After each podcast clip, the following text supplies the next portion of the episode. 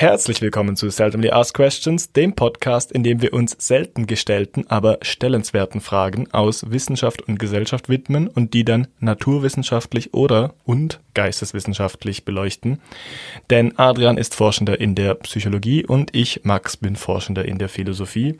Und heute bin ich mega gehypt, weil wir reden über das Erwachsenwerden. Ja, das ist ein Thema, was uns sehr entzückt, weil ja, irgendwann wird es jetzt bald bei uns auch soweit sein. Sehr gut. Aber bevor wir ins Thema reinsteigen, machen wir noch mal eine Seldomly Asked Unrelated Question, die nichts mit dem Thema zu tun hat und du dir ausgedacht hast, Adrian. Ja. Was ist sie heute? Was ist dein Lieblingsfischgericht? Fischgericht. Ja. Ähm, ich würde sagen, hörst du den Vogel? Ja. Lass uns in Ruhe, du Vogel. Ich glaube, mein Lieblingsfischgericht ist Lachs oder so. Hm. Ich würde sagen, aus dem Ofen. Ich möchte das noch begründen. Diese ganzen Fische, die in, in diesen, im Morast rumschwimmen und so, im, mhm. in den Seen. Im Brackwasser. Im Brackwasser. Die sind einfach, die stinken mega. Mhm. Ich finde, Lachs ist der beste Fisch für Menschen, die nicht gerne Fisch mögen. Ich mag gerne Fisch, aber ich mag Lachs trotzdem am liebsten. Außerdem kann man es auch roh essen. Musstest du den Fisch erwähnen, dann hat der Vogel gleich gedacht, wir, wir reden über ihn, aber jetzt hat er aufgehört. Ja. Hoffentlich für den Rest der Folge. Fingers hier kein, wir sind ja nicht im Vogel-Podcast. Weil ein Lachs wäre die Final Answer, außer du meinst ein Fischgericht im Sinn äh, der Jurisprudenz. Dann weiß ich es nicht. Ich würde dann. Jurisprudenz. also der Gerichtbarkeit. Dann würde ich sagen, ein Fisch, der möglichst gerecht mich beurteilt. Vielleicht ein, ähm, ein Wal oder ein anderes Säugetier. Ich sympathisiere nicht so mit Dingen, die Eier legen, muss ich sagen. Hey, Wale sind keine Fische. Eben, ja, es war's. Ich habe es ja selbst gemerkt. Schachmatt. Und was wäre deine Antwort? Meine Antwort ist mh, mm, eigentlich, also es ist interessant, weil ich früher Lachs nicht mochte, weil er mir zu sehr nach Fisch schmeckte oder roch. Jeder Satz der anfängt mit eigentlich ist interessant. Aber ja, heutzutage ähm, mag ich Ceviche sehr gerne mit ah. so einem weißen Fisch, so Kabeljau oder okay. Seelachs. Das ist aber sehr extrem dann. Also ich meine, erstens riechst, schmeckst du da den Fisch doch nicht. Das ist ja nur so Essig und Zitronensäure, je nachdem, wie es gemacht wird. Genau. Und ähm, deswegen mag ich es auch. Okay, gut. Ceviche. Ja. Ich wollte es probieren, aber mir wurde immer an jedem Ort, an dem ich war, wurde mir von jemandem, der dort local war, gesagt, nein, nein, hier ist nicht das beste Ceviche, du musst dahin gehen. Und Was? ich, ja, ich wurde dann noch zehnmal rumgeschickt, bis ich keinen Bock mehr hatte. Dann habe ich es gelassen. Wo warst du? Das war in, in Spanien. Ah, in Spanien, ja. Ja, in Lateinamerika ist es eigentlich andersrum. Da sagt das an jedem Ort das Ceviche dort das Beste. Ja, eben, das war in Spanien auch das Problem, aber die, mir wurde immer dann gesagt, ja, nein, nicht da ist es nicht das Beste, sondern da. Ich glaube, der, der, der Witz ist, jeder hat seinen Geheimtipp und dann mhm. kannst du nicht, äh, ja, dann kannst du nirgends wirklich hingehen. Hatte ich auch keine Lust mehr. Es ist einfach Fisch in Essig oder in Zitronensäure eingelegt. Was, was soll man damit anfangen? Es ist gut, es ist fruchtig, frisch. Aber du hast recht, es ist tatsächlich interessant, dass du das am besten findest bin eine interessante Person. Gut. Okay. Dann kommen wir zum heutigen Thema. Wann wird man erwachsen? Das ist die Seldomly Asked Question von heute. Heute bei Seldomly Asked Questions Erwachsen werden. Das Problem ist, seit ich gelernt habe, wie man Zehn-Fingersystem schreibt, schreibe ich mega lange Dokumente. Ich kann die Überleitung leider nicht machen. Ich kann da eine gute Überleitung bringen, weil als Kind habe ich Fisch eigentlich gehasst oder zumindest die meisten Fischarten. Und mittlerweile merke ich, dass ich doch um einiges toleranter geworden bin. Und ich war sowieso früher als Kind sehr wählerisch beim Essen, habe viele Sachen nicht gegessen. Und mittlerweile bin ich da etwas, ja, etwas toleranter, etwas offener. Ich weiß nicht, wann das begonnen hat diese Phase, in der ich mich einfach so ein bisschen angefangen habe zu begeistern für verschiedene Küchen oder verschiedene Gerichte. Aber es war jetzt nicht unbedingt direkt, als ich 18 geworden bin. Und das Thema heute ist eben Erwachsen werden, Erwachsen sein. Wann wird man erwachsen? Wenn man ähm, Fisch mag. Genau, wenn man Fisch mag. Und macht es Sinn, so einen Zwiespalt zu haben zwischen nicht erwachsen sein und erwachsen sein? Also meinst du einen inneren Zwiespalt oder meinst du so eine gesellschaftliche Dichotomie zwischen Kindern und Erwachsenen? Genau, so eine gesellschaftliche Dichotomie oder auch eine rechtliche natürlich. Aber einfach dieses, diese gesellschaftliche Entscheiden, okay, es gibt Menschen, die sind nicht erwachsen und dann gibt es Menschen, die sind erwachsen und wir machen das alles nur am Alter fest. Ja, also dann ist die seldomly asked question von heute, wann sind wir erwachsen? Wann sind wir wirklich erwachsen? Ich würde es unterteilen in äh, eine organische Komponente mhm. und eben in eine philosophisch-rechtliche, so wie du es jetzt gerade schon angesprochen hast. Also einerseits ist es natürlich eine Frage davon, wie weit du entwickelt bist körperlich. Und andererseits auch eine Frage von, ab wann wollen wir das festlegen, weil es schon rechtliche Konsequenzen gibt.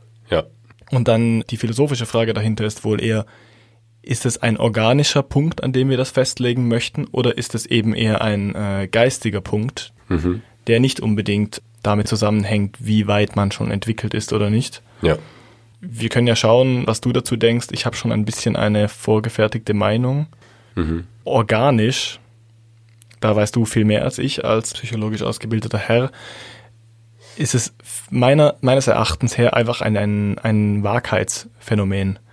Was ich damit meine ist, es gibt in der Philosophie das sogenannte Haufenparadoxon. Ich weiß nicht, ob du schon mal davon gehört hast. Nein, ich glaube noch nicht. Das, heißt, das nennt man auch Sorites-Paradoxon, weil Sorites ist das griechische Wort für Haufen. Mhm.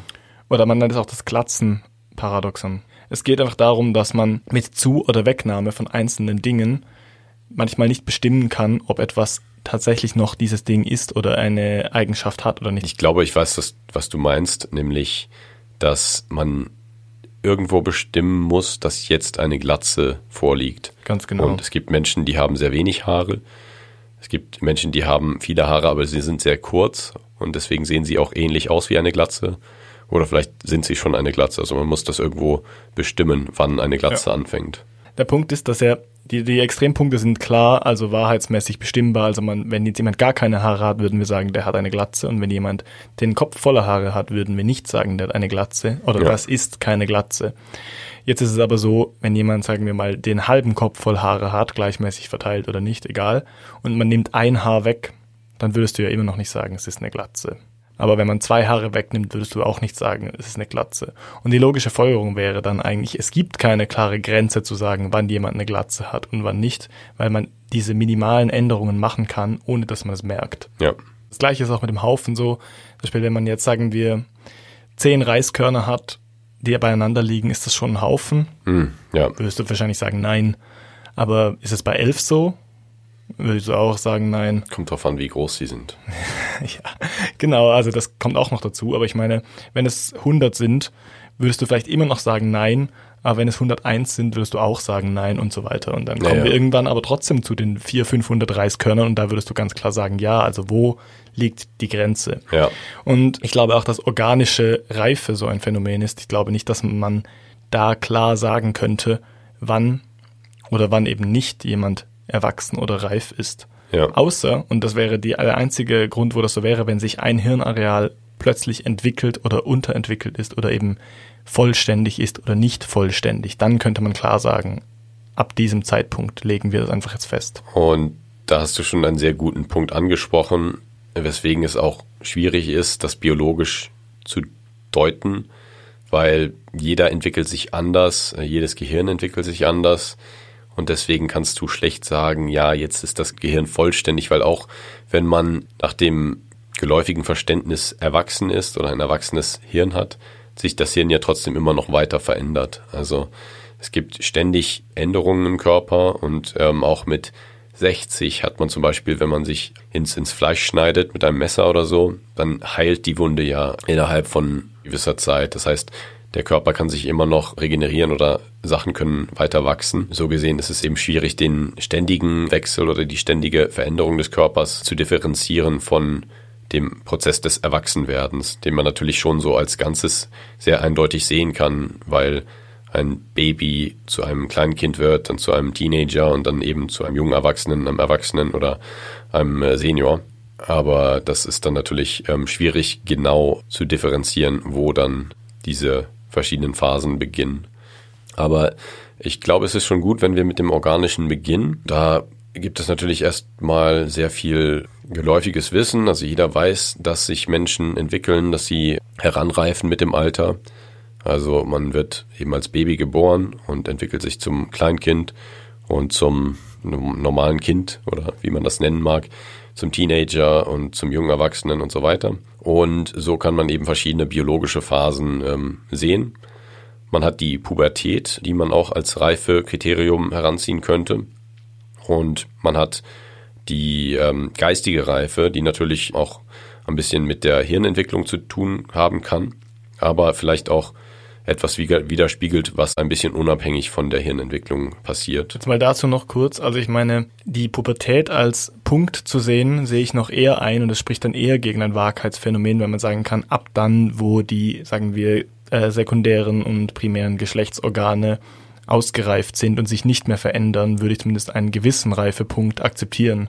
Das ist einfach ein, ein Stopp in einer kontinuierlichen oder sonst kontinuierlichen Bewegung. Während das beim Hirn, wie du vorher angesprochen hast, schwieriger ist. Ja. Denn da ist es ja so, eben Entwicklung von Veränderung zu unterscheiden, ist einfach sehr, sehr schwierig. Genau. Die meisten Frauen haben eben irgendwann an einem Tag in, in ihrem Leben ihre erste Regelblutung. Deswegen kann man da schon sehr punktuell sagen, okay, das ist so der Tag, an dem die Pubertät ähm, passiert, definitiv. Bei Männern kann man das vielleicht auch sagen, auf irgendeinem sexuellen Kriterium basierend, aber es ist dann natürlich schon auch ein Prozess, der längere Zeit dauert, wo noch verschiedene Veränderungen passieren und eben schon noch die Entwicklung weitergeht. Und ähm, ja, das ist eben so wahrscheinlich das Einfachste, ähm, was man sagen kann zur zur Reifung im biologischen Sinne. Ich bin mir nicht ganz sicher zwar, ob es vielleicht nicht doch irgendeine Möglichkeit gäbe, Entwicklung von Veränderung per se zu unterscheiden irgendwie. Jetzt haben wir gerade festgestellt, dass es körperlich vielleicht doch irgendwie möglich ist, bei Jungs zum Beispiel vielleicht mit einem gewissen hormonellen Umschwung, mhm. der vielleicht jetzt sich nicht äußert in einer Blutung, aber der sich sonst äußert. Und ich kann mir gut vorstellen, dass es vielleicht im Hirn auch so einen Umschwung gibt, den wir einfach nicht, noch nicht kennen oder nicht feststellen können. Und ähm, bin mir nicht sicher, ob Veränderung dann vielleicht nicht ein Austausch von bestehenden Eigenschaften oder Merkmalen ist, während Entwicklung ein Aufbau derselben bedeutet. Ja. Ich, ich frage dich jetzt mal eben so konkret, man sagt ja schon eigentlich so ab 25 entwickelt sich das Hirn nicht mehr weiter. Ja, da gibt es eben diese Zahl 25, die durch die populärwissenschaftlichen Medien gegeistert ist, weil es gewisse Forschung gab oder gewisse Forscher gab, oder Forscherinnen gab, die gesagt haben, es gibt einen Punkt, an dem sich das Gehirn nicht mehr weiterentwickelt oder nicht mehr heranreift, an dem es seine volle Reife erreicht hat. Und dieser Punkt ist irgendwo in den frühen 20ern oder in den 20ern. Und ich weiß nicht, ob jemand auch mal gesagt hat, 25, so die Zahl ungefähr. Aber es wurde dann so interpretiert in den populärwissenschaftlichen Medien als 25 ist das Alter, bei dem man ein reifes Gehirn hat oder ein voll entwickeltes Gehirn. Das passt schon sehr convenient in unser Dezimalsystem hinein, dass es so gerade bei fünf genau. aufhört. Ist doch toll. Ja. Und das wurde eben so ein bisschen widerlegt. Da tun wir, glaube ich, auch einen Artikel dazu in, den, in die Quellen oder in die Links äh, zu dieser Folge. Es ist eben so, ja, das ist natürlich für jede Person auch unterschiedlich. Es gibt Leute, die entwickeln sich schneller, wie auch manche Leute erst mit 16 in die Pubertät kommen und andere mit 12. Und genauso ist das bei der Hirnentwicklung auch, dass manche Leute eben vielleicht mit 22 ein ähm, voll ausgereiftes Hirn haben und manche erst mit 30. Also das kann da auch noch stark variieren, aber es ist schon deutlich älter oder es ist, passiert deutlich später als 18 Jahre, was ja so unsere, unsere Schwelle ist fürs Erwachsensein. Und das hat natürlich dann schon Implikationen dafür, ähm, wie wir in der Gesellschaft behandelt werden, diese 18 Jahre Grenze, ab der jetzt, wir dann ja, erwachsen sind. Ich möchte jetzt nicht gleich von dem Biologischen wegkommen, nur schnell dazu, ich meine, das Biologische hat natürlich auch einen Grund, warum, äh, also determiniert das Rechtliche natürlich auch, also hat einen, äh, einen bestimmenden Faktor dadurch, weil wir natürlich sagen wollen, wenn Erwachsene voll entscheidungsfähig sein sollen, dann müssen sie die Hirnreife erreichen, die mhm normalerweise gegeben ist bei allen Menschen, sagen wir mal, äh, von mir aus auch über 30. Ja. Und der Punkt wird eigentlich rechtlich sogar aufgegriffen. Ich habe gesehen, in, zwischen 18 und 21 ist man so in einem, ja, nicht Schutzalter, aber man kann immer noch zum Beispiel jugendstrafrechtlich verurteilt werden. In Deutschland, in der Schweiz nicht. Also, obwohl man mit 18 schon erwachsen wäre und prinzipiell voll verantwortlich für seine Taten, kann ein Jugendrichter zum Beispiel noch entscheiden, dass diese Person vielleicht noch nicht die volle Reife erreicht hat und deshalb nicht voll verantwortlich für seine Tat ist. In der Schweiz ist das nicht so, da gibt es das nicht. Das ist man ab 18 ähm, Erwachsenenstrafrecht, habe ich gesehen. Das nur als kurzer Einschub, dass ja ähm, Hirnreife schon was damit zu tun hat, eben wie weit wie verantwortlich du gemacht werden kannst. Da werden wir noch drauf eingehen nachher. Aber würdest du vielleicht sagen, es gibt doch einen Unterschied zwischen Entwicklung und späteren Veränderungen auf irgendeine Art und Weise? Ja, also auf jeden Fall ist das schwierig auseinanderzuhalten, wie wir schon vorhin gesagt haben, dass, da sich das Hirn zum Beispiel ständig entwickelt. Also es, es ändert sich ständig und natürlich kann man die Veränderung auch immer als adaptive Entwicklung auf die Umstände im Leben sehen. Und es ist nur so, dass es eben sehr, sehr viel mehr Wachstum oder ähm, Entwicklung gibt in den jungen Jahren. Und deswegen ist das eher pragmatisch eben beschrieben, dieses ah, okay. Hirnreifung oder. Das würde dann quasi heißen, sorry, dass ich unterbreche, dass man als Kind eine ähm, beson ein besonders großes Wachstum hat und das Wachstum dann quasi sich wie verlangsamt bis zu einem gewissen Zeitpunkt. Genau, und das, die Veränderungen, die dann so ab den 30ern im Hirn passieren, sind eben auch noch adaptive Entwicklungen. Aber es ist nicht mehr so das gleiche Wachstum wie eben im, im Kindesalter oder im Teenageralter, wo es dann eben schon noch sehr massive Entwicklungen gibt. Schlussendlich ist es halt so, man kann natürlich dann neurobiologisch feststellen, was sich verändert hat oder was sich entwickelt hat und das einfach willkürlich festlegen als hirnreife Merkmal, genauso wie wir es festgelegt haben in der Pubertät vorher.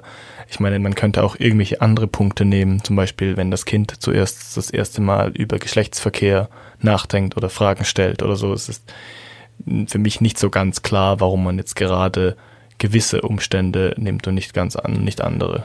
Ja, genau. Ich denke, dass, dass aus unserer Geschichte vielleicht auch diese, diese 18 resultiert, ab der man als erwachsen gesehen wird, dass das früher einfach viel mehr an äußerlichen äh, Gegebenheiten festgemacht wurde und man heute vielleicht eher darüber nachdenkt, wie geistig erwachsen die Personen sind. Ja, also es ist natürlich so, dass man philosophisch dann eher fragen sollte, ab wann können Menschen verantwortlich gemacht werden und ab wann haben sie quasi die vollen Rechte und Pflichten. Also ich meine, wenn dein Kind irgendwo auf den Spielplatz kackt, dann ist es nicht schuld unbedingt, je nachdem wie alt das ist. Wenn es 17 ist, schon. Ja. Das ist ja auch nicht so, dass man ab 18 dann für alles belangt werden kann und vorher für gar nichts, sondern es gibt auch schon ein Jugendstrafrecht eben ab 14, 15, 16, wo es sich dann ein bisschen ändert. Ja, genau wo sich die Records aber zumindest löschen, aus meiner eigenen Erfahrung. Ja. Okay, Storytime. Nein, nur so ähm, Bagatelldelikte. Dann äh, also dazu mehr nächste Woche im True Crime Podcast von Max. Einfach nur so über so Bagatelldelikte von uns selber reden. Ich habe mal aus Versehen genau. ähm, nicht bezahlt nach dem Scannen in, beim Self-Checkout. Ja. Und dann bin ich nicht zurückgegangen. Wahrscheinlich wäre es ihnen egal. Ja. Aber ähm, sie tracken, glaube ich, deine, so deine Kundenkarte. Also beim mhm, nächsten Mal. Ja, wenn du die hast. Nicht zweimal machen. Mhm. Hast du die nicht? Ja, nee. Ah, okay. Also, erst seit kurzem. Aber wenn man keine Cumulus-Karte hat in der Schweiz, ist man noch nicht erwachsen. Es ist das Perfect Crime. Weißt du, wann ich, wenn ich, wann ich gedacht habe, jetzt bin ich wirklich erwachsen, als ich ausgezogen bin und dann eine längere Zeit in der WG gewohnt habe, vielleicht so zwei, drei Jahre und dann das erste Mal so beim, beim Einkaufen gedacht habe, oh, das ist ein schöner Topf.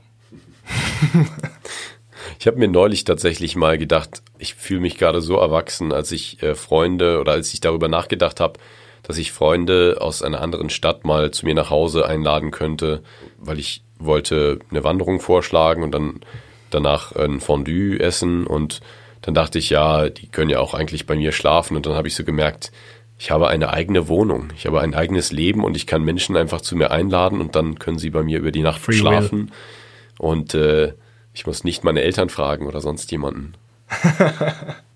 Also es ist zum ersten Mal in deinem Erwachsenenleben passiert, dass jemand bei dir schlafen wollte. Nein, nein, Ich habe schon mal auf deinem Boden geschlafen und von daher. Ja, genau. Da hast du auch niemand gefragt. Nee, also ich, ich habe es vorher einfach nicht so bewusst wahrgenommen, aber. Würdest du dich selbst als kindisch bezeichnen? Äh, auf jeden Fall, ja. Ich habe mega lange über den Begriff nachgedacht und ich weiß eigentlich nicht genau, was man damit sagen will. Einerseits, also ich meine, natürlich, das Offensichtliche ist, man verhält sich wie ein Kind. Ja. Also das sind, das, das würde doch dann eigentlich nur auf Verhaltensweisen zutreffen, die man wirklich von Kindern behaupten könnte, also von kleinen Kindern behaupten könnte. Alles, was in der Pubertät ist, finde ich nicht mehr so treffend. Ja, aber es ist sowieso ein bisschen fragwürdig, weil wenn man sich als Erwachsener im Wissen, dass man sich wie ein Kind verhält, wie ein Kind verhält, mhm. dann ist das noch kindisch oder ist das schon erwachsen? Ey, du nimmst mein Ende zurück, äh, vorweg. Ich werde, es nach, ich werde es nachher noch sagen. Ja. Aber ähm, was, ich habe nur kurz zu Infantilismus reingelesen. Mhm. Also den ganzen Psychoanalyse-Quatsch äh, dazu lassen wir jetzt weg. Aber also grundsätzlich psychologisch würde es einfach bedeuten, dass man kindische Verhaltensweisen hat, zum Beispiel eben sich egoistisch verhält oder emotional unreif war der eine Begriff, den ich gelesen habe. Es ist so ein bisschen ein Zirkelargument. Man sagt einfach, ja, kindisch oder zu sein oder eben infantil zu sein, ist nicht erwachsen zu sein. Ja, ja. Bisschen schwierig. So philosophisch schwierig. Was ich auch interessant fand, war ein Punkt, nämlich die Liebe von anderen als gegeben zu akzeptieren. Also nicht zu denken, dass man dafür was tun muss. Das würde ich jetzt nicht spontan als kindisch bezeichnen, sondern einfach als vielleicht etwas emotional unweise oder ich würde es als weise betrachten, wenn jemand das merkt, dass es eben nicht gegeben ist. Aber ja. ja. Es ist mir auch nicht ganz klar, wo jetzt da der Unterschied zu Egozentrismus ist, wo es ja auch darauf hinausläuft, dass man einfach davon ausgeht, dass die anderen alle für einen da sind mhm. und dass man eigentlich wie im Zentrum steht. Aber das ist auf jeden Fall ein interessanter Punkt, weil viele Erwachsene haben eben diese Einsichten nicht. Und dann kann man eben fragen, sind die kindisch oder ist das einfach ein Charakterzug, den manche, Men manche Menschen haben und manche nicht und vielleicht auch manche Kinder schon sehr früh haben ja. und andere nicht? Jetzt kommen wir eben zum philosophischen Begriff der Mündigkeit. Ja. Nämlich, ich habe extra für die Folge ein Buch gelesen. Das Buch heißt Why Grow Up von mhm. äh, Susan Neiman. Neiman. Ich kann, weiß nicht genau, wie man es ausspricht, aber ist auch völlig egal. Ihr werdet es finden. Es ist eigentlich empfehlenswert, obwohl sie ein bisschen eine eingeschränkte Sicht hat aufs Erwachsenwerden. Nämlich, sie setzt es mehr oder weniger gleich mit mündig sein mhm. oder eben aufgeklärt sein. Und da äh, kommen wir schon zum Hauptpunkt. Ich meine, nicht alle, die mündig sind, sind unbedingt erwachsen. Ich musste sofort an Britney Spears denken. Hast du noch diese Diskussion im Kopf? Oh ja, das ist eine der eine der Favorite Celebrity Stories der letzten Jahre. Ich habe es ausgerechnet. Also wenn Mündigkeit gleich Erwachsensein heißt, Britney Spears ist 81 geboren. Hm. Und ich glaube 2008 wurde ihr Vater Vormund, um ihre Finanzen zu kontrollieren, weil sie anscheinend so impulsiv gehandelt hat manchmal und ein Drogenproblem hatte. Mhm. Da war sie also 27. Ja in den USA wird man mit 21 äh, volljährig. Das heißt, sie war eigentlich in ihrem ganzen Leben, jetzt ist sie 41, sechs Jahre lang erwachsen. Ja. Obwohl wurde sie nicht wieder mündig erklärt vor kurzer Zeit? Vor ganz kurzem. Okay, dann ist sie jetzt wieder erwachsen mit 41. Ja, das ist eben auch kurios, dass man eben seine Erwachsenheit verlieren kann und dann wieder zurückgewinnen kann. eben, deshalb würde ich das nicht gleichsetzen. Ich glaube, man kann schon erwachsen sein, aber man muss nicht unbedingt mündig sein. Zum Beispiel bist du auch nicht unbedingt mündig, wenn du betrunken bist. Ja, ja, also das ist eben das Ziel der Gesellschaft oder betrunken sein. das ist das Ziel unserer Gesellschaft.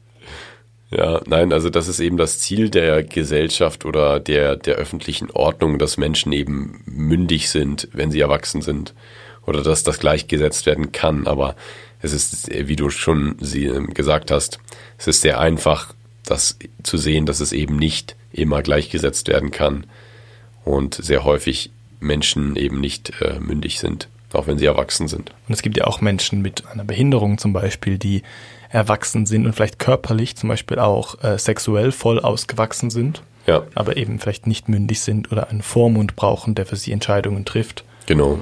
Da kann man sich eben auch fragen, wie inwiefern der Staat da eingreifen muss oder eben nicht. Ja, und das ist auch so eine Geschichte. Es gab in Deutschland mal so eine Petition, glaube ich, von Menschen mit Behinderung, die eben gesagt hat, ähm, wir können Vollzeit arbeiten. Also viele von uns haben bestimmte Behinderungen, die uns jetzt nicht an einer ähm, Vollzeittätigkeit hindern. Und es gibt in Deutschland so Behindertenwerkstätten oder es gibt so ein System, durch das die Leute dann Arbeit finden oder Tätigkeiten finden, wo sie aber dann mit zwei Euro die Stunde oder so bezahlt werden, also viel weniger als andere erwachsene Menschen. Und das ist eben etwas, was dann auch seinen gewissen Aufschrei verständlicherweise zur Folge hatte, weil man natürlich fragen kann, ja, warum würden diese Menschen nicht wie andere erwachsene Menschen behandelt werden und einfach normal bezahlten Tätigkeit ähm, nachgehen können. Ja, es gibt, es gibt auch in der Schweiz so Inklusionskonzepte, zum Beispiel ja. eben so gewisse Restaurants in Bern, wo Menschen mit Beeinträchtigung arbeiten können und ja, ich würde nicht sagen dürfen, die würden auch sehr gerne dort arbeiten. Es ist mehr dort der Punkt, dass es finanziell vielleicht manchmal schwierig ist, weil die Einlernphase länger dauern kann, zum Beispiel. Dauern kann, aber auch nicht muss. Also nein, dann nein, nein. werden ja, eben auch äh, gewisse Menschen dann mit anderen über einen Kamm geschoren und da ist dann schon so eine Dichotomie auch, wo Menschen eben kategorisch anders behandelt werden. Ja, und da, da kommen wir wieder zurück zum Thema von vorher. Es kann natürlich auch sein, dass man intelligenzmäßig nicht der Norm entspricht, Genau. aber ähm, vielleicht gerade überhalb der Grenze ist, wo man vielleicht als geistig behindert definiert werden würde Ja. und dann aber wieder Nachteile hat, weil man zum Beispiel keine Unterstützung bekommt. Ja. Ja, da, das ist eigentlich nur ein Beispiel, um zu zeigen, dass Mündigkeit und Erwachsensein nicht unbedingt das Gleiche sein soll. Äh, wo waren wir vorher? Auch wegen Britney. Ja, Ich wollte eigentlich nicht mehr viel dazu sagen, nur ich habe noch gegoogelt, was sie so für Songs hat, einfach weil ich dachte, vielleicht finde ich ja einen Song, der zufällig vom Titel her passt. mhm. Und es war wirklich 2001 ihr Hitsong I'm Not a Girl, Not Yet a Woman. aha, wow. Sie wollte damit anscheinend eben darauf aufmerksam machen, dass sie sich noch nicht so erwachsen fühlt und dass sie sich gerne noch in dieser Zwischenphase befinden würde der Adoleszenz, wo man sich erst bewusst wird, wer man ist, was man mal machen will und vielleicht auch diese Jugendlichkeit noch behalten möchte. Und da kann man natürlich auch drüber reden, ob es auch mit einem Gefühl von Identität zu tun hat, wie erwachsen man sich selbst fühlt. Ja, Und da kann man natürlich auch sagen, gibt es einfach auf dem Persönlichkeitsniveau so eine Kontinuität in der, in der Persönlichkeit, wo man sagen könnte, jetzt könnte man als Persönlichkeitspsychologe eine Person als erwachsen empfinden oder befinden oder nicht. Denkst du nicht, das würde dann eher mit dem einem gefestigten Lebensstil zusammenhängen? Zum Beispiel, es gibt bestimmt Menschen, die mit 30, 35 nochmal reisen gehen oder bewusstseinsverändernde Substanzen nehmen und nachher sagen würden, sie sind eine komplett andere Person und vielleicht und es vielleicht auch sind und es hat eben nichts mit ihrem biologischen Alter zu tun zum Beispiel oder eben mit ihrer Mündigkeit. Das ist ein sehr guter Punkt und berührt auch etwas, was ich im Vorfeld der Aufnahme bedacht habe, nämlich, dass das Erwachsenwerden immer ein Zusammenspiel von einer Person und der Umgebung ist. Und ähm, eben solche Umstände, ähm, wie mit wem man zum Beispiel zusammen wohnt, ob man jetzt in einer Studenten-WG wohnt, ähm, wo alle noch sich am Wochenende betrinken und in Anführungszeichen kindische Dinge machen, wohnt oder eben schon alleine wohnt. Und so, ein, so eine Umgebung kann eben auch schon ziemliche Konsequenzen haben in Bezug darauf, wie man sich fühlt. Die Person entwickelt sich natürlich biologisch, das kann man sehen, das kann man messen, aber es gibt auch immer diesen Einfluss von der Umgebung, von den Erfahrungen, die eine Person macht und ja, dem, dem konstanten oder geteilten Umfeld, das diese Person hat. Und ähm, das ist dann natürlich schwierig daraus abzuleiten, wann eine Person erwachsen ist.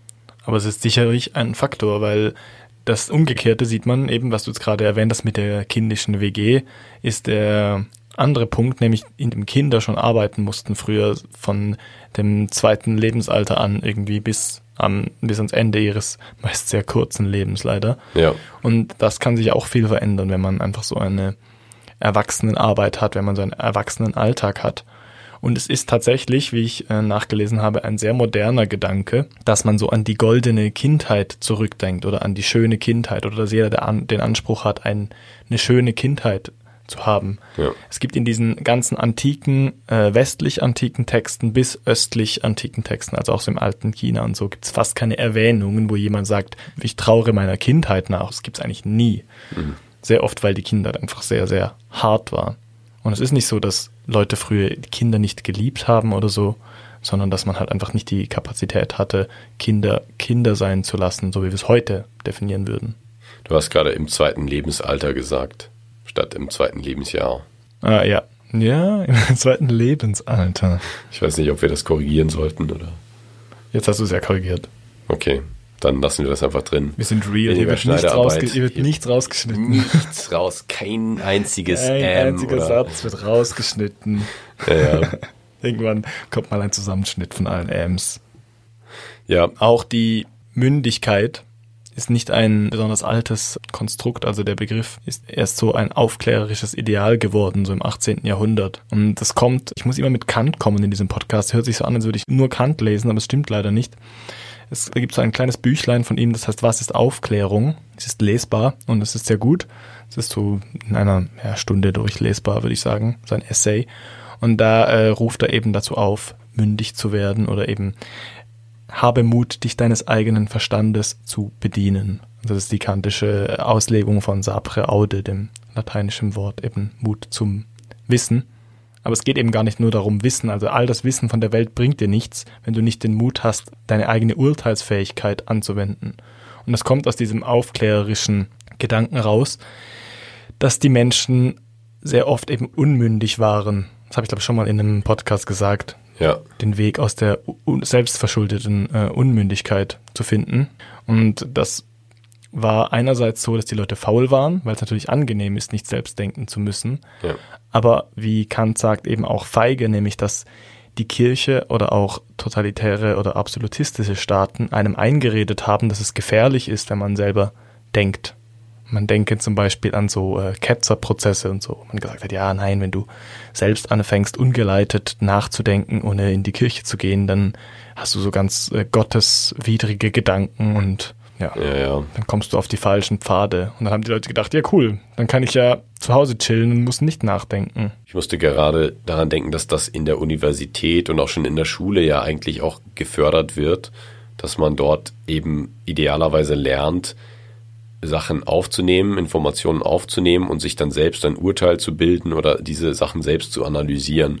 Und ich erinnere mich auch, dass in der Schule das immer das Schwierigste war, dieses Analysieren. Also nicht Sachen einfach nur merken, sondern eben dann Informationen merken und dann mir ein eigenes Urteil fällen oder zu sagen, ja, warum ist das jetzt problematisch oder warum ist das jetzt gut und was hat das für Implikationen und dieses ganze Weiterdenken, das ist man einfach noch nicht so gewohnt, weil man eben auch als Kind anders behandelt wird und Und einen Ähm, Vormund hat. genau und eben mit fünf Jahren einem noch nicht gesagt wird, ja, was denkst du denn dazu?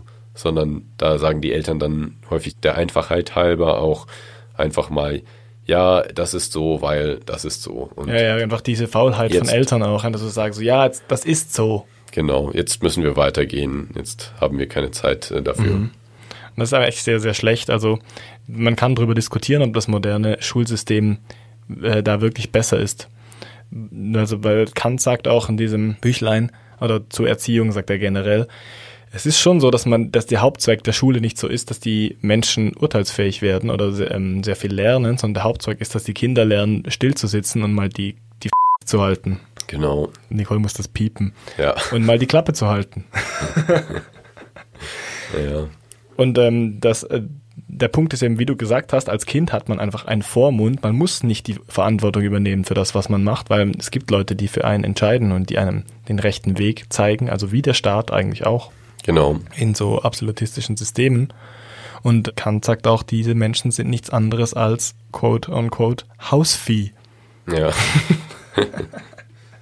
In Deutschland ist das interessant zu sehen, weil es gibt Menschen, die sind in der DDR aufgewachsen und die sehen sich jetzt zurück nach der DDR, weil es vielleicht auch eben von der ähm, Verantwortung entbindet, eigenständig zu entscheiden, eigenständig ähm, nachzudenken, weil das ist schon komisch, wenn man in so einem System aufwächst, in dem alles so extrem geordnet und geregelt ist und man eigentlich sehr wenig Entscheidungsfreiheit hat oder sehr wenig sich entscheiden muss und dann alles so ja geregelt ist und Ja. dann wird man plötzlich an einem komplett arbiträren Zeitpunkt im Leben in so ein System geworfen, wo man jetzt plötzlich alles selbst entscheiden muss und dann plötzlich ganz anders behandelt wird und das ist dann auch komisch. Das ist vielleicht auch ähnlich wie wenn man die Schule beendet und dann eben ein Studienfach wählen muss oder eine Ausbildung äh, aussuchen muss oder sich eine Lehre suchen muss, aber äh, bis zu diesem Punkt, an dem man die Schule beendet, ist es eigentlich immer so gewesen, dass man gesagt bekommen hat, okay, jetzt musst du das machen, jetzt musst du das machen. Und dann gibt es plötzlich diesen Punkt, wo man plötzlich dann selbst entscheiden muss. Ich habe wirklich ein bisschen drüber nachgedacht, bin ja ein bisschen ins Philosophieren gekommen, als ich das bei Kant nochmal nachgelesen habe, weil er halt so sagt, was der Staat einem vorgibt und was die Kirche einem vorgibt, dass man das hinterfragen soll und eben einfach selbst denken soll. Und es ist schon so, dass wenn du, wenn man in einer Demokratie lebt, in der westlichen Welt, dass der Staat einem nicht vorgibt, was man sagen soll und eben, wie du gerade äh, festgestellt hast, in äh, Westberlin zum Beispiel nicht diktiert, was man sagen darf und was nicht. Also es gibt zumindest eine Meinungsfreiheit und man kriegt Meinungen von anderen Leuten mit. Aber es ist doch so, dass es sehr, sehr viel so versteckte, latente Richtungen gibt.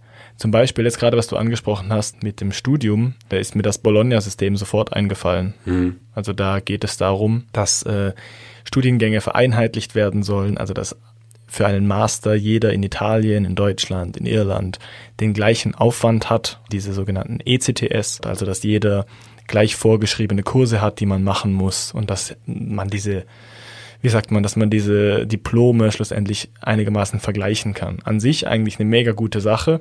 Das führt einfach dazu, dass man den Leuten halt ganz genau sagt, was sie studieren sollen. Genau, und dadurch man auch Schritt für Schritt ein bisschen weniger mündig wird oder die genau, Mündigkeit ja. nicht gerade gefördert wird. Man lenkt natürlich dann, wer was studiert und man sieht darin richtig, dass das jetzt nicht mehr ein Diktat vom Staat ist oder von der Kirche, sondern dass der Neoliberalismus dir quasi diktiert, was du studieren sollst, was du denken sollst. Zum Beispiel auch mit Werbung. Du kriegst ja zum Beispiel mit, das ist das neueste iPhone, das sind die neuesten Kleider, das sind Sachen, die dir gut stehen würden, das sollst du haben. Also es wird, dir wird einfach sehr, sehr viel unterschwelliger einfach das eigene Denken weggenommen. Ja. Und das ist schon auch, ich möchte jetzt nicht das ganze System kritisieren, es geht nur darum, dass ich sagen will, man kann sich schon auch heute fragen, wann denke ich wirklich selber und wann wurde ich nicht irgendwie latent beeinflusst. Noch kurz, witzigerweise ist natürlich so, das Bologna-System zieht überhaupt nicht in Studienfächern, die wirtschaftlich nicht interessant sind, zum Beispiel Philosophie, da kann man immer noch studieren, was man will, da hat man überhaupt keine Vorgaben, also sehr, sehr wenige. Ja. Und wenn, dann ergeben sie Sinn, zum Beispiel, dass man Latein können muss für Mittelaltertexte und so. Aber sonst kann man machen, was man will, man ist mega frei. Aber wenn man natürlich Jura studieren möchte oder auch Psychologie und, ein, und wirtschaftlich wertvoll ist, dann greift das Bologna-System da schon ein und sagt einem, was man tun soll. Jetzt fühle ich mich aber schon geschmeichelt dass du Psychologen als wirtschaftlich wertvoll bezeichnet hast. Ja, ich meine, im Vergleich zu äh, Philosophie ist es doch so, oder? Ja, das, das kann sein. Bei, bei mir gibt es an der Uni jede, jedes Semester einen Aushang, und was nachher? Fragezeichen. Und dann irgend so ein Link zu, zu Leuten, die sowas ganz Abstruses machen wie, ich bin jetzt Moderatorin im Fernsehen für äh, Philosophie heute oder was weiß ich. Wo ich denke, ja, das bist ja du schon. Soll ich das auch machen? Fang jetzt an, dich auf die Arbeitslosigkeit vorzubereiten. Ja. Heute habe ich erst gesehen, Germanistik und was nachher? Ja. und dann so Leute, die so Vorträge halten. So, ja, ja ich bin jetzt ähm, Berater in der Wirtschaft. Denkst du, ja, du hast aber auch Wirtschaft studiert. weiß nicht, wie, ich habe nach meinem dein Philo Germanistikstudium ist. Ich habe nach meinem Germanistikstudium noch ein Wirtschaftsstudium absolviert und bin jetzt in der Wirtschaft. ich bin jetzt beim RAF. Es wäre geil, wenn es auch so mega ehrliche Veranstaltungen wären. Genau. Ja, nichts. Was machst du jetzt? Ja, nichts. Ich beziehe Arbeitslosengeld. Cool. Nee, also ich meine, Psychologie hat schon sehr vorgeschriebene Jobbeschreibungen und es ist auch so, dass euch ja auch im Psychologiestudium vorgegeben wird, was notwendig ist und was. Zum Beispiel, Philosophie steht ja fast nicht mehr so im Curriculum drin. Auch wenn da eigentlich philosophisch interessante Sachen drin wären, nur sie möchten halt nicht, dass die Leute sich darauf fokussieren, weil ja. es nicht mehr so attraktiv ist, vor allem in Bezug auf die Pharmakologie. Ja, und ich denke auch, in der Psychologie gäbe es sehr viel, das man machen könnte, aber es gibt natürlich auch eine bestimmte Richtung, die wirtschaftlich sinnvoll ist oder Podcasts, in der man genau Podcasts in der man als Psychologe am ehesten arbeiten geht, nämlich in der klinischen Psychologie. Aber beim Nachdenken über das heutige Thema habe ich eben auch gedacht, man könnte als Psychologe auch einen Test fürs Erwachsensein konzipieren. Mhm. Und wenn man das wollte als Gesellschaft, könnte man auch sagen, wir hören jetzt auf mit dem äh, 18 Jahre ist Erwachsensein und sagen einfach, jeder ist zu einem bestimmten Zeitpunkt erwachsen, an dem er eben diesen Test besteht zum ja. Erwachsensein. Das ist eine mega interessante Idee. Und das könnte man als Psychologe zum Beispiel auch machen, eben sich damit befassen, wie man Psychologie anwenden kann, um bestimmte Dinge in der Gesellschaft zu ähm, vereinfachen oder zu verbessern. Dann müsste man so die, die Fähigkeit zur Verantwortungsübernahme zum Beispiel testen. Genau. Es geht ja nicht um motorische Fähigkeiten beim Autofahren, es geht darum, dass du nicht zu schnell fährst oder andere Leute zu Schrott fährst. Genau. Ich meine, darum kann man ja in den USA auch mit 16 Auto fahren, weil es nicht schwierig ist. Ja. Also es gibt ja auch so Geschichten von Zwölfjährigen, die sich aus dem Haus schleichen und dann die Autoschlüssel mitnehmen und irgendwo, irgendwo 200 Kilometer später dann äh, angehalten werden oder dann äh, entdeckt werden. Die Peter Pans dieser Welt, Ja. die in zur Neverland Ranch fahren. Ich habe auch, ich habe mich noch, ich habe noch kurz die Story von Peter Pan nochmal nachgelesen. Aha. Also ich meine, ich glaube, die ist allen bekannt, die leben einfach da und altern nicht und bleiben für immer jung und sind im Neverland. Ich habe eine mega üble Interpretation gelesen. gelesen, die sind alle tot. Oh? Die Kinder sind alle tot und Peter Pan ist der Engel, der sie abholt. Wow. Passt aber nicht ganz zu der Story, weil er geht ja nachher zurück zu Wendy und so. Dann wäre Wendy ja nicht tot. Aber egal, es ist Ja. trotzdem krank. Hieß die Ranch von Michael Jackson nicht Neverland Ranch? Ja, ja, das war der Witz vorher. Was würdest du noch sagen, wäre weiterhin relevant für diesen Test? Ja, also Verantwortung übernehmen. Man könnte natürlich auch diskutieren, ob man Empathiefähigkeit reinnehmen möchte, weil Ui. das zurzeit auch überhaupt nicht ähm, so als Indikator von Erwachsensein betrachtet wird, meines Erachtens. Du, du machst jetzt hier einen Test für ges gesellschaftsfähig sein. Du, du, tust, du lässt da natürlich überhaupt keine Diversität zu. Ja. Und ähm, gewisse Leute werden dann nach diesem Test nie erwachsen sein und andere würden es vielleicht auch gar nicht wollen. Ich meine, vielleicht hat man gar keinen Bock, Ja, dann äh, Verantwortung zu übernehmen, sondern bleibt eben infantil, um jetzt da den ja. Back. Aber Back ich bin ja auch nicht, ja, aber ich bin ja auch nicht dafür, dass man nicht erwachsene Leute, also gegen nicht erwachsene Leute diskriminiert. Und man kann natürlich darüber reden, man kann es diskutieren, was denn Erwachsensein überhaupt bedeuten soll, ob es überhaupt etwas Gutes ist oder etwas Wünschenswertes, ob man erwachsen sein muss oder ob man eben auch als, als kindische Person durch das Leben gehen kann.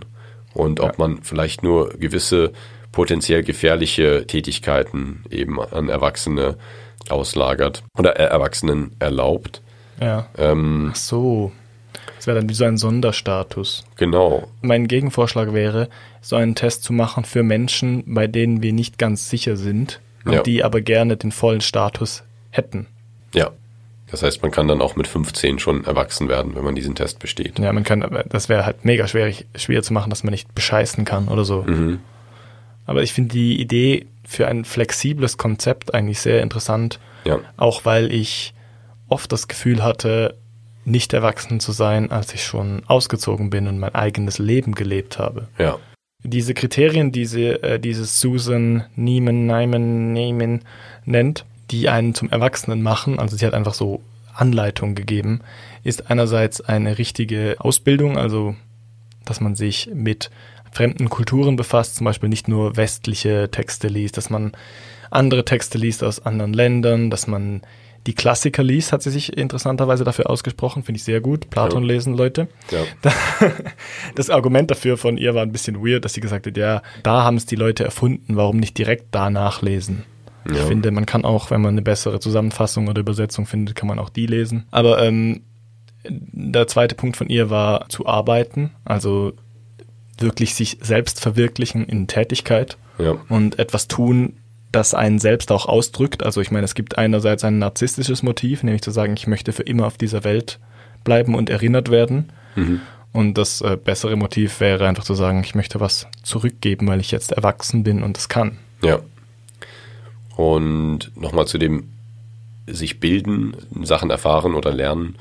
Das ist ja auch so ein bisschen der Zweck der Schule, dass sie also einen idealerweise aufs Leben vorbereiten sollte, aufs Leben als Erwachsener.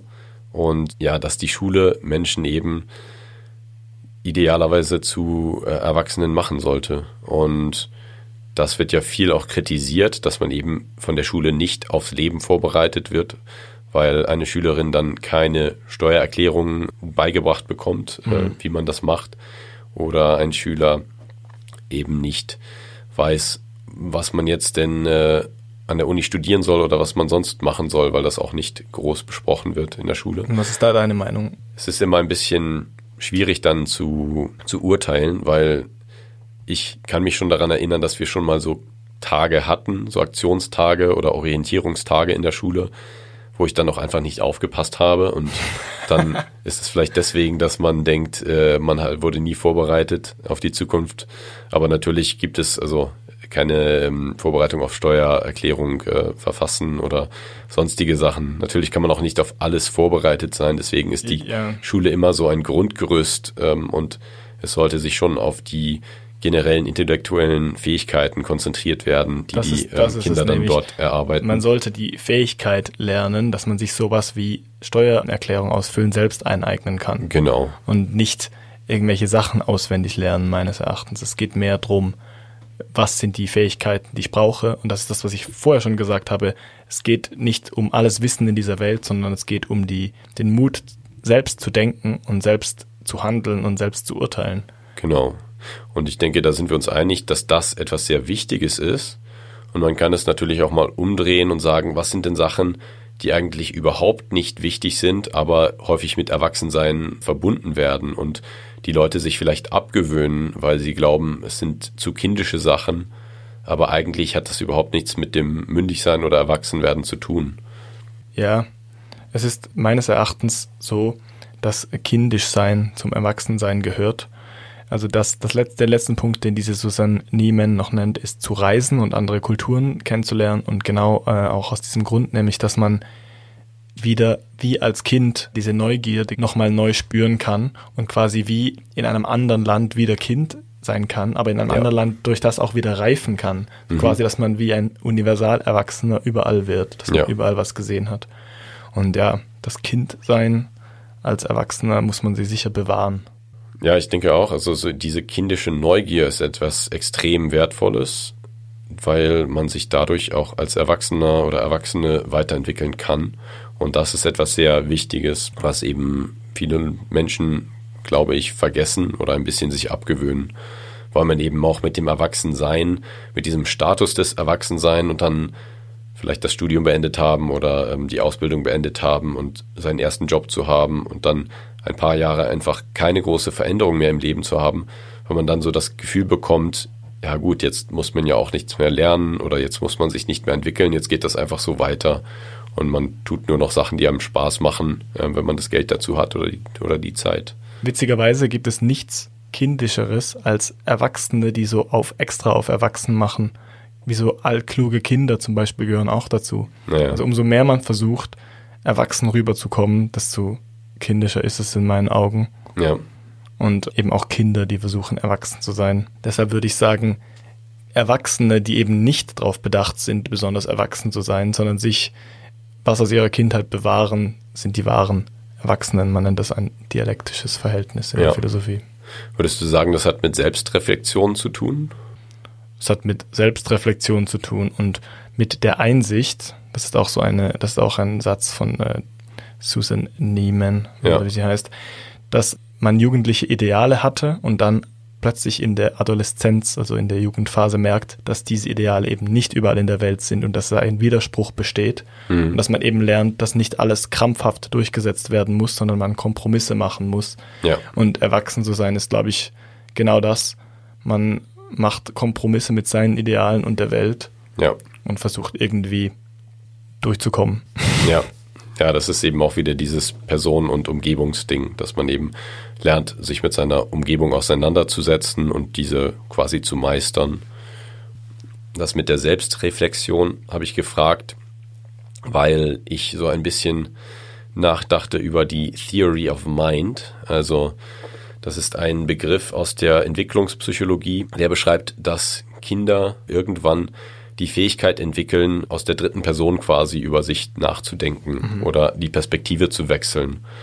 Und das ist auch etwas Wichtiges, was die meisten Erwachsenen können und was man auch so als einen Indikator vom Reifezustand ähm, psychologisch gesehen also sehen eine notwendige könnte. Bedingung für Empathie ist wahrscheinlich. Das ist sicherlich auch, also es ist auf jeden Fall verbunden, es ist in Forschung äh, korreliert, dass die äh, Empathie, die Punktzahl auf einem Empathiefragebogen häufig eben ähm, auch mit diesem Theory of Mind Dasein oder nicht Dasein ähm, korreliert. Und da dachte ich eben auch darüber nach. Das ist etwas, was, es ist auch ein großes Thema in der Autismusforschung, weil es bei Menschen mit Autismus häufig später sich entwickelt. Aber es entwickelt sich schon irgendwann noch und es ist so ein, auch so ein Marker von der Entwicklung. Und das zeichnet vielleicht dann auch einige Erwachsene aus, dass sie eben besonders reflektiert über sich nachdenken können und darüber, wie sie mit äh, der Umgebung interagieren und dass es eben auch verschiedene Umgebungen gibt, also zum Beispiel andere Kulturen, andere Länder, wo sie hingehen können und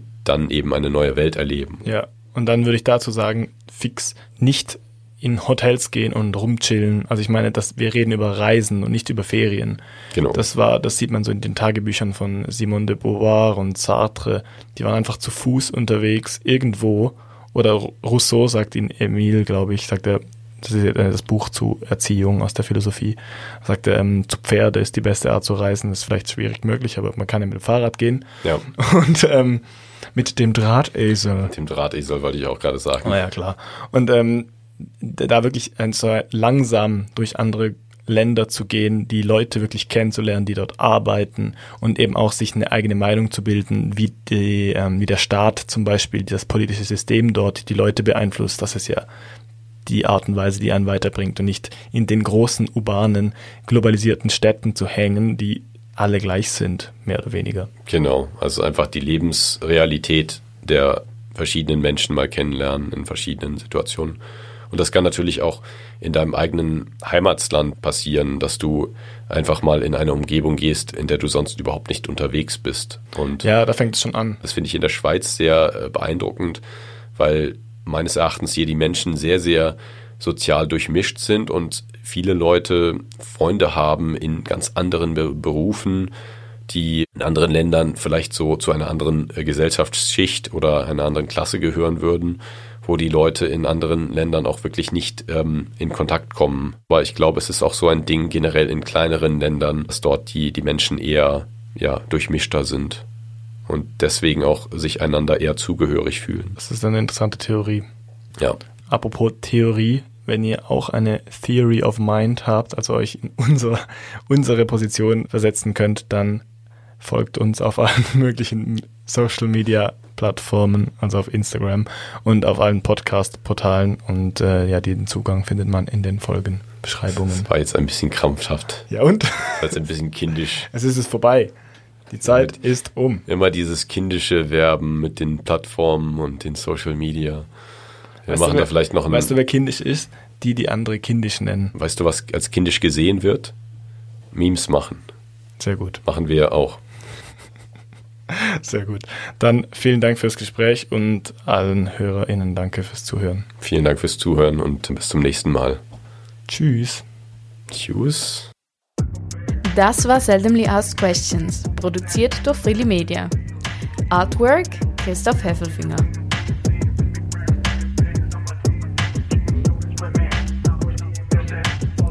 Musik Balance Cooper. Ein, Synonym für Pubertät ist anscheinend die Backfischzeit. Oder was? Zeit? Backfisch, irgendwas. Wir sehen jetzt dann im Meme.